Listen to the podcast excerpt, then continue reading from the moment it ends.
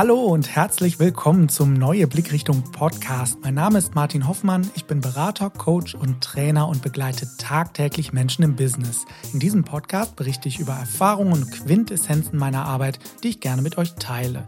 In dieser Episode geht es um das Thema digitaler Stress oder der Wettbewerb um unsere Aufmerksamkeit. Ich bin heute auch nicht alleine. Aus Dortmund ist mir zugeschaltet die Psychologin Dr. Johanna Renker von der Technologieberatungsstelle TBS NRW. Hallo Johanna, schön, dass du dabei bist. Hi Martin, vielen Dank für deine Einladung. Johanna, du bist Beraterin, Trainerin und Coachin und Expertin für digitalen Stress und hast dich in deiner Dissertation mit der Mensch-Maschine-Interaktion beschäftigt und im Nachgang untersucht, welche Auswirkungen der Einsatz digitaler Technologien auf den menschlichen Organismus, also auch auf die Psyche hat. Heute berätst du Betriebsräte. Was berätst du da? Ich berate Betriebsräte zu allen Fragen rund um die Digitalisierung und im Speziellen berate ich zur Einführung und Gestaltung von IT-Systemen. Was heißt das jetzt genau? Ein Beispiel. Wenn man ein System zur elektronischen Zeiterfassung einführen möchte, zum Beispiel eine Chipkarte, die man vor einen Responder hält, um dann seine Komm- und Gehzeiten zu erfassen, dann berate ich Betriebsräte zu den Fragen, welche Daten werden hier eigentlich gespeichert und wer darf diese sehen. Okay, also klassische Themen, die Betriebsräte halt auch beschäftigen. Exakt. Wir beide haben uns ja die Tage schon mal unterhalten und haben festgestellt, dass wir derzeit mit vielen Menschen per Videokonferenz sprechen und ich bin ja wirklich froh, dass wir diese Art der Kommunikation nutzen können. Gleichzeitig berichten viele Menschen aber auch, dass sie die digitale Interaktion als unangenehm empfinden oder gar anstrengend. Wie geht es dir momentan mit der ja doch radikalen Umstellung aufgrund der Corona-Pandemie? Ich muss sagen, ich habe da gemischte Gefühle. Homeoffice hat für mich persönlich so seine Vor- und Nachteile, genauso wie die soziale Distanzierung. Ein bisschen mehr Zeit für mich tat mir anfangs sehr gut, aber ich vermisse jetzt auch wirklich den direkten Kontakt mit Menschen. Und die ständige Teilnahme an Videokonferenzen finde ich wirklich schwierig. So oft funktioniert dann doch was nicht, es verzögert sich alles und ich finde es sehr unpersönlich. Wir haben daher jetzt ein Videotreffen eingeführt und zwar immer Mittwochmorgens mit dem Thema Treffen am Kaffeeautomaten. So wie man es normalerweise im Büro machen würde, ist es jetzt eben virtuell und man kann sich persönlich austauschen und das macht schon was aus. Witzigerweise, wo du jetzt gerade sagst, Treffen am Kaffeeautomaten, ein Kunde von mir, mit dem ich arbeite, ähm, das Team nennt das morgendliche Gymnastik oder Frühgymnastik, dieses Meeting. Das finde ich äh, durchaus charmant, so damit umzugehen. Und im Vorfeld dieser Episode hast du mit drei Menschen gesprochen über das Thema digitaler Stress und dich mit ihnen auseinandergesetzt, was überhaupt derzeit für Stressempfinden da ist. Wen hast du getroffen und was haben die Menschen erzählt? Das interessiert mich. Genau, ich wollte einfach mal nachhören, wie es den Leuten in den unterschiedlichen Positionen geht und wie es eigentlich ist. Sind die Systeme, die gerade genutzt werden, unterstützend oder eher überfordernd? Ich habe als mhm. erstes mit Claudia gesprochen. Kurz ein paar Informationen. Sie ist Verwaltungsangestellte und ist tagtäglich jetzt mit neuen Situationen konfrontiert, die ihr so in ihrem Berufsleben bisher noch nicht begegnet sind. Sie berichtet, dass die einfachsten Dinge nicht mehr funktionieren, von der Telefonanlage über den Drucker bis zum Kundenmanagementsystem. Irgendwas spinnt immer und dann wird dann noch einfach das private Telefon zum Beispiel genutzt. Mhm, okay, das hört sich jetzt gerade für mich danach an, als hätte man sie allein gelassen und dass sie völlig überfordert ist. Genauso ist es. Und dann heißt es von oben immer, wir machen das jetzt so, hier gibt's dann ein neues System, das alles einfacher macht und die Nutzer haben eigentlich tausend Fragezeichen auf dem Kopf und wissen gar nicht, wie sie damit umgehen sollen. Und jetzt sind wir ja nicht hier, um der Technik den schwarzen Peter zuzuschieben, sondern es geht ja darum, wie kann ich damit umgehen. Also was hätte Claudia deiner Meinung nach gebraucht und was sind deine Lösungsansätze? Was hast du ihr geraten? Also hier gibt es zwei Punkte meiner Meinung nach zu berücksichtigen. Man muss kommunizieren, dass man an der einen oder anderen Stelle Probleme mit der Technik hat und Hilfe benötigt, denn sonst wird sich auch nichts ändern. Und es ist doch so wie oft, dass wenn man einmal sagt, der Drucker funktioniert wieder nicht, dass dann so viele andere Leute sagen, ach gut, dass du das gesagt hast, mir geht seit Tagen eigentlich schon genauso, aber irgendwie traut sich dann keiner was zu sagen. Der zweite Punkt ist der Change-Prozess, also der Veränderungsprozess, der eigentlich immer mit Widerständen gekoppelt ist. Ich kenne das auch selbst bei den kleinsten Dingen. Also wenn ein Systemupdate zum Beispiel einfach anfängt zu laufen und ich danach meinen Rechner neu starten muss und vielleicht Funktionen woanders sind, dann bin ich wirklich gestresst. Besser wäre es hier, wenn man vorher gefragt wird, möchten Sie jetzt oder später ein Systemupdate machen, anstatt einfach loszulegen. Und genauso ist es übertragbar auf die Situation von Claudia. Hier wäre es gut, wenn der Teamleiter möglichst früh seine Mitarbeiterinnen und Mitarbeiter mit einbezieht und aufklärt, warum man eigentlich was macht und so für Akzeptanz sorgt. Mhm, das heißt also, ich bekomme dann auch die Möglichkeit zu partizipieren oder vielleicht auch nochmal meine Ideen mit einzubringen, um dann später diesen Change-Prozess besser zu vollziehen. Allerdings, denn wenn keine Akzeptanz da ist, dann funktioniert das beste Gerät nicht, wenn man nicht wirklich bedienen will. Ja, ich muss gerade etwas schmunzeln, weil ich das in meiner letzten Episode meines Podcasts auch thematisiert habe, worauf ich in Change-Prozessen achten muss. Also für die Zuhörer, die diese Episode noch nicht gehört haben, klare Empfehlung, da nochmal reinzuhören. Und jetzt hast du ja noch mit Dennis gesprochen und Dennis scheint jetzt the man of the hour zu sein, also derjenige, der genau das abkriegt, was Claudia gerade beschäftigt. Richtig, das ist der Ansprechpartner, den Claudia eigentlich braucht und der für die Fragen zuständig ist, die sich mit dem Technikthema befassen. Und deswegen hat er natürlich auch gerade super viel Stress, denn er wird auf allen Kanälen mit Fragen bombardiert. Also er ist derjenige, der die IT derzeit am Laufen hält. So ist es. Und dann gibt es noch Push-up-Nachrichten, zum Beispiel erhält er E-Mails ständig, es klingelt und bimmelt hier und da und er weiß nicht, was er zuerst und zuletzt machen soll. Und der Support geht nach dem Feierabend auch noch weiter, denn die anderen sind ja von ihm abhängig. Die Technik muss funktionieren. Und dann kommen natürlich Begleiterscheinungen wie Verspannung und Kopfschmerzen, wenn sowas über eine längere Zeit auftritt. Also klare Konsequenzen dieses impliziten Stresses sind dann physische Auswirkungen. Richtig. Und die können wirklich gravierend werden, weil meistens staut sich ja relativ lange sowas an und dann ist es schon zu spät, wenn man merkt, dass wirklich der Körper schon Stopp sagt und braucht ganz schön lange, um dann wieder zurückzurudern. Ja. Und was kann Dennis hier tun? Hier ist es ganz wichtig, klar zu haben, auf welchen Informationskanälen wie kommuniziert wird. Am besten klärt man das im ganzen Team und schafft klare Regeln. Dass man zum Beispiel das Telefon für dringende Absprachen benutzt und zum Beispiel den Chat nur für unwichtige Nachfragen, die nicht zeitkritisch sind, so dass man mhm. hier für sich ein Konzept entwickelt und selbst wenn es nicht funktioniert, das in einem ganzen Team zu entwickeln, dass man sich das selbst individuell gestaltet und seine Mitmenschen quasi ein bisschen erzieht und sagt, ruf mich doch bitte an, wenn du eine dringende Frage hast, anstatt mir eine Mail zu schreiben und die ganze Zeit auf meine Antwort zu warten. Mhm.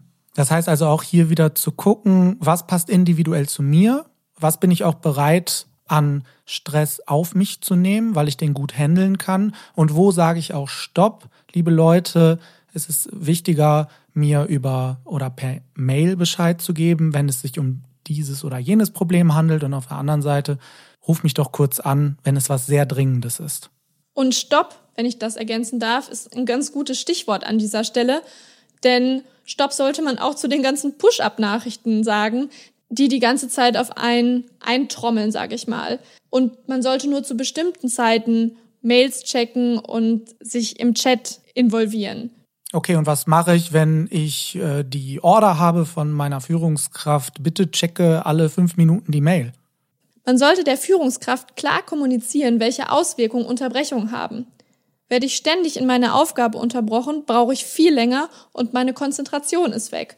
Man nennt es ja auch Flow erleben. Also man ist im Flow und dieser Flow ist komplett weg, wenn man ständig unterbrochen wird. Und das macht keinen Sinn. Da gibt's da ja diese Metapher mit dem Sägeblatt-Effekt, dass ich reinkomme in eine Aufgabe, mich konzentriere, wirklich gute Performance leiste, dann werde ich unterbrochen, meine Konzentration geht komplett wieder runter und ich brauche wieder eine Zeit nach der Störung, bis ich mich wieder konzentrieren kann.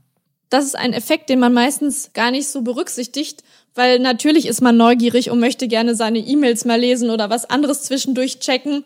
Selbst schon in Anwesenheit des Handys könnte es ja sein, dass man eine Nachricht bekommen hat, aber das stört wirklich den Prozess, ob man will oder nicht. Und da gibt es tatsächlich Studien zu, die herausgefunden haben, dass nur wenn das Handy am Arbeitsplatz liegt oder gar im gleichen Raum ist, die Konzentration schlechter ist auf der Aufgabe.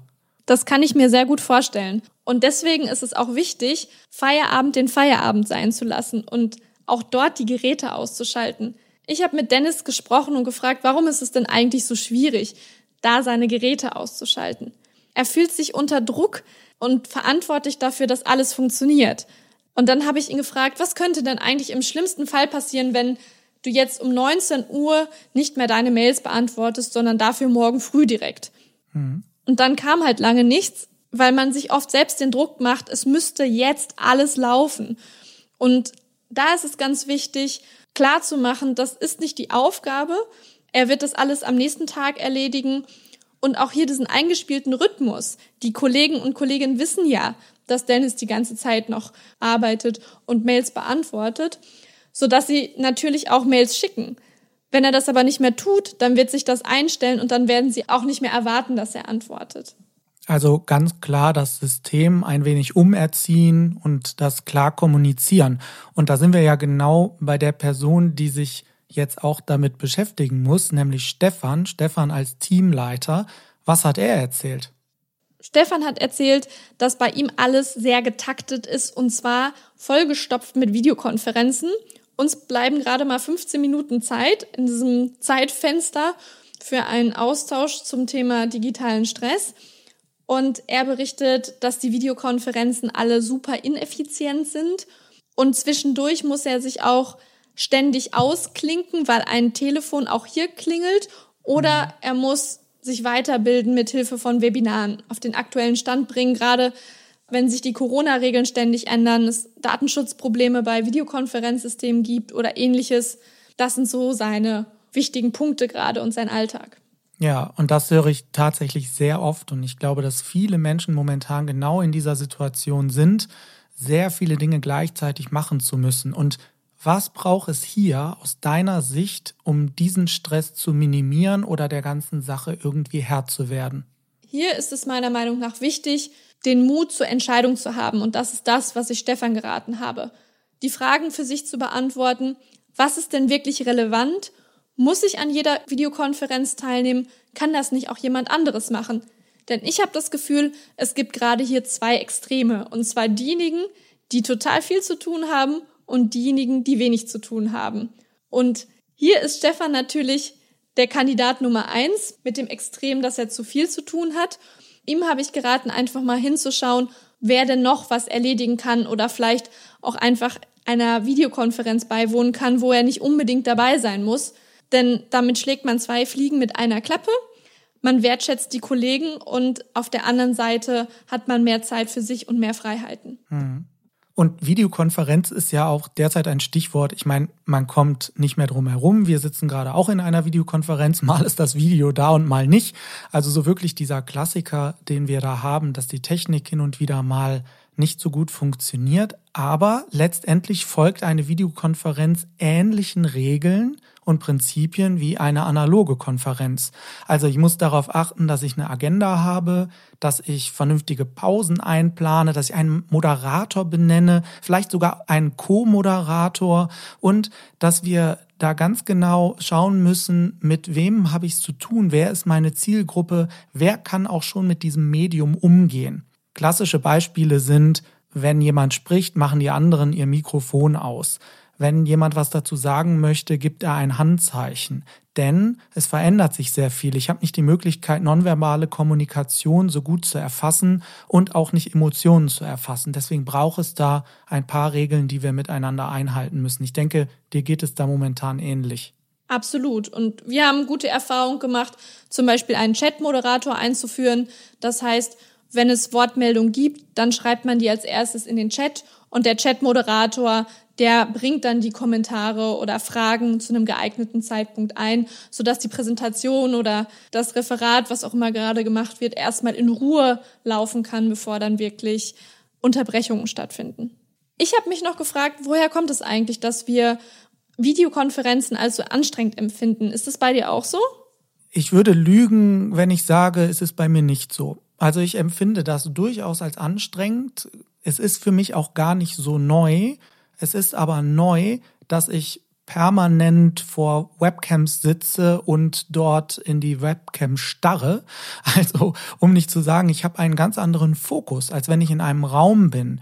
Und das merke ich halt allein schon an meiner körperlichen Haltung. Ich sitze auf einem Stuhl oder ich stehe vor der Webcam, ich bewege mich ein bisschen und das ist schon etwas anders, weil ich eben auch anders interpretiere, eine andere Körpersprache zeige, dann technisch vielleicht auch noch unterwegs bin mit einem iPad, was daneben liegt und wo ich den Bildschirm erweitern kann und all solche Dinge, die im analogen in der Form gar nicht vorkommen. Und es laufen viele Prozesse unterbewusst scheinbar ab, die zu einem, ja, zu einer gewissen Anspannung führen. Ja, das kann ich auf jeden Fall so beantworten.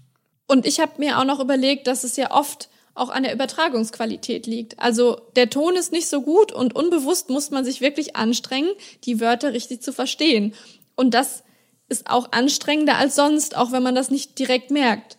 Und genauso wie du gesagt hast, mit der Black Box quasi, in die man spricht oder in die man gestikuliert, das ist was ganz anderes, so wie wir das hier auch machen. Ich sehe dich nicht, ich höre dich nur jetzt gerade, da fehlt der Augenkontakt, ich bekomme nicht so direktes Feedback, ist vielleicht schwieriger, Stimmung zu erfassen.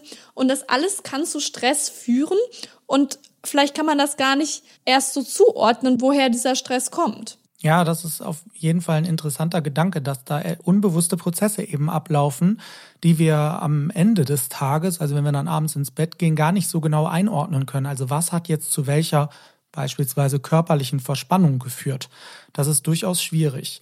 Johanna, wenn wir nochmal zusammenfassen, also digitaler Stress, etwas, womit wir derzeit zu tun haben, ob wir wollen oder nicht. Ne, es hat ja auch ein bisschen mit dem Empfinden zu tun. Was sind deine Top 5, auf die jeder achten kann und sollte, um digitalen Stress zu bewältigen? Meine Top 5. Erstens der Punkt Kommunikation und Austausch. Hier klar ansprechen, wo gibt es Probleme. Zweitens, Klarheit darüber haben, welche Informationskanäle wie genutzt werden. Das hatten wir im Beispiel von Dennis. Dann Punkt drei: analog wird digital. Das, was du zum Thema Videokonferenz vorgeschlagen hast. Agenda, Moderator, Pausen zwischendurch und möglichst kurz halten. Der vierte Punkt, Zeitmanagement. Hier ist es wichtig, Prioritäten zu setzen. Und fünftens, zukünftig Grenzen erkennen. Wo setze ich mich mal lieber persönlich zusammen? Denn Arbeit ist mehr als ein Tastendruck und finanzieller Outcome. Teamgefühl, Zusammenhalt und Vertrauen hat einen viel größeren Einfluss für den Einzelnen, der aber vielleicht erstmal nicht so sichtbar ist, aber wirklich unterschätzt wird. Ein wunderbarer Schlusssatz Arbeit ist mehr als ein Tastendruck und finanzieller Outcome. Das ist wirklich spannend, das nochmal so zu betrachten. Vielen Dank, Johanna, dass du uns Einblicke in dieses Thema gegeben hast und erzähl uns doch ganz kurz, wie kann man sich von dir beraten lassen? Also uns findet man auf der Homepage tbs-nrw.de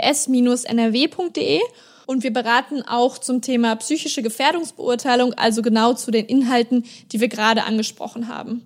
Eins interessiert mich zum Schluss noch. Wie sieht deine Zukunftsprognose aus? Ich denke, das alles ist hier ein Lernprozess und wir werden immer besser lernen, damit umzugehen.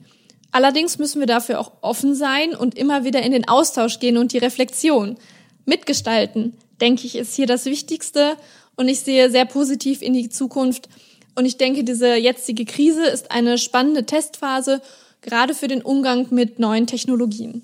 Ha, und mit diesen Worten möchte ich zuversichtlich mit dir in die Zukunft blicken und freue mich, wenn wir gemeinsam Zukunft gestalten. Liebe Johanna, ich danke dir, dass du dabei warst. Danke dir für deine Expertise und dieses Gespräch. Und ich wünsche dir, dass Corona genau diese spannende Testphase ist, damit wir mit neuen Technologien nach vorne gehen. Danke dir. Sehr gerne und vielen Dank für das Gespräch. Das war's mit dieser Episode. Ich freue mich natürlich über Feedback. Schreibt mir gerne an podcast.neue-blickrichtung.de oder übers Kontaktformular auf meiner Homepage neue-blickrichtung.de. Besucht mich auch gerne bei LinkedIn oder Xing. Wir können uns gerne vernetzen und dann in den Austausch treten. Bis bald, der Martin.